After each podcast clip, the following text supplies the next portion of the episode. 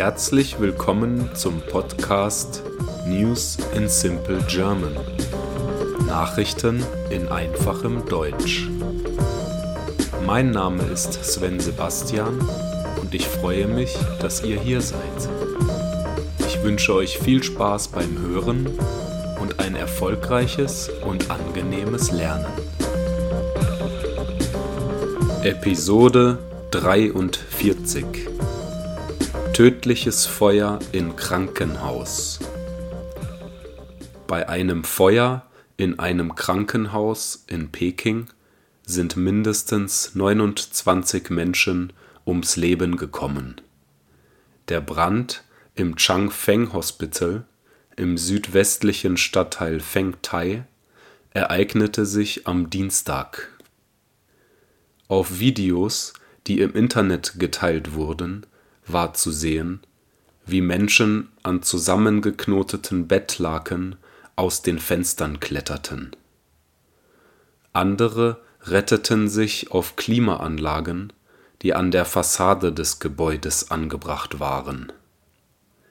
Offiziellen Angaben zufolge sind die meisten Todesopfer Patienten der Klinik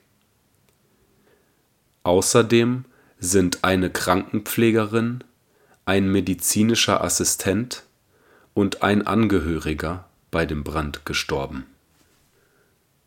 Insgesamt konnten 142 Patienten von der Feuerwehr in Sicherheit gebracht und in andere Kliniken verlegt werden. Rund 80 Menschen wurden verletzt. Der Chef der städtischen Feuerwehr in Peking nannte Renovierungsarbeiten im Krankenhaus als mögliche Brandursache. Die Krankenhausleitung hatte offensichtlich entschieden, Bauarbeiten bei laufendem Betrieb vorzunehmen. Nach den ersten Ermittlungen könnten fliegende Funken von Schweißarbeiten brennbare Stoffe in Brand gesetzt haben Zwölf Personen wurden im Zusammenhang mit dem Brand festgenommen. Darunter befinden sich die Direktorin des Krankenhauses sowie zwei Mitarbeiter der beteiligten Baufirma.